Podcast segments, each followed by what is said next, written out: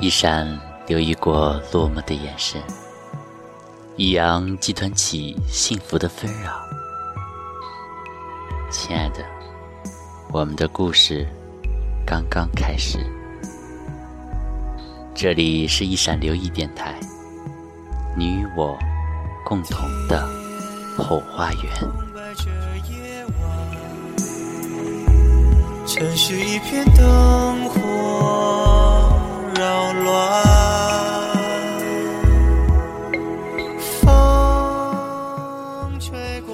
我们继续小王子的故事。昨天讲到，我总用我的第一号作品来试探那些头脑还算清醒的人，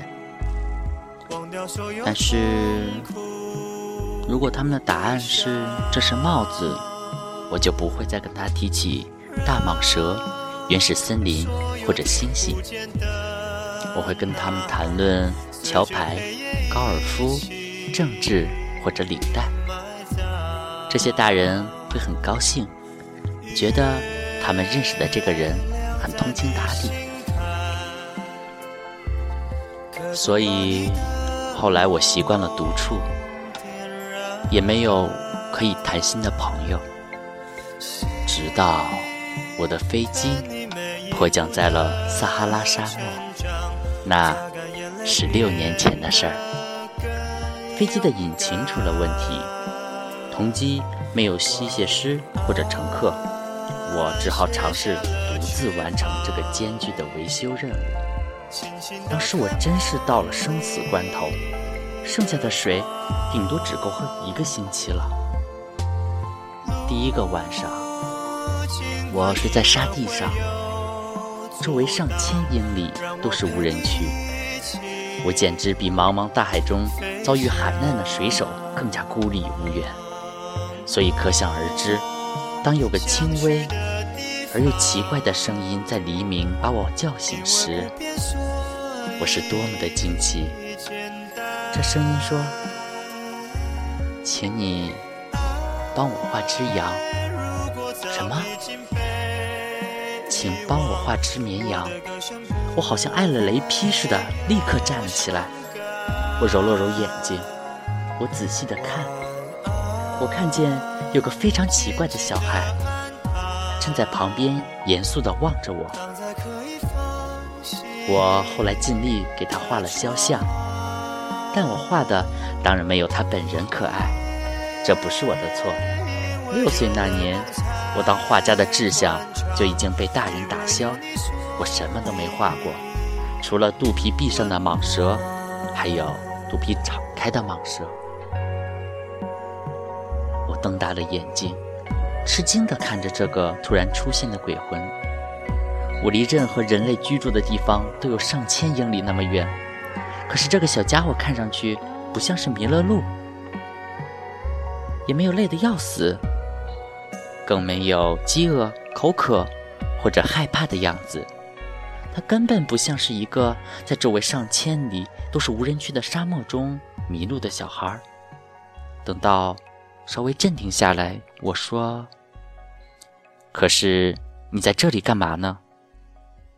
他只是慢慢重复了刚才那句话，仿佛那是很重要的事情。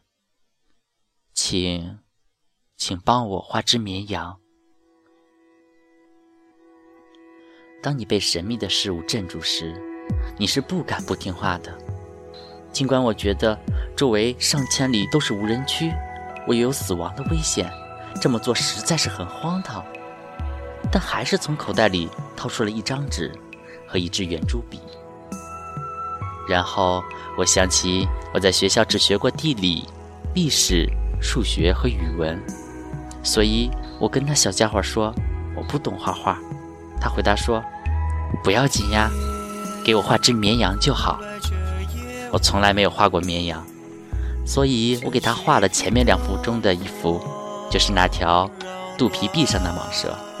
我惊奇地听到这小家伙说：“不要不要，我不想要吞下大象的蟒蛇，蟒蛇非常危险，大象非常笨重，我住的地方很小。”我需要绵羊，请给我画只绵羊。”于是，我替他画了。他仔细的看了看，然后说：“不要不要，这只绵羊已经笨，已经病得很重，给我重新画。”我又画了。我这位朋友憨厚的轻笑起来：“你看，这不是绵羊，这是公羊，还有两只脚。”嗯，所以我又重新画了。但就像前面两幅一样，它也被拒绝了。这只太老了。我想要一只能活很久的绵羊。我不耐烦了，因为急着要去把发动机拆下来，所以潦草地给他画了一个盒子。我随手扔给他，并说：“这是个箱子，你想要的绵羊啊，在里面。”但让我非常意外的是，这位小评委显得很高兴，这正是我想要的。你觉得绵羊要吃很多草吗？怎么了？因为。我住的地方非常小，应该够大的。我给你的这只绵羊也非常小。他低头去看那幅画，也不是很小了。你来看啊，他睡着了。就这样，我认识了小王子。想去的地方。因为不变，所以简单。今天小王子的故事就到这里了。明天同一时间，记得来听哦。做个好梦，晚安。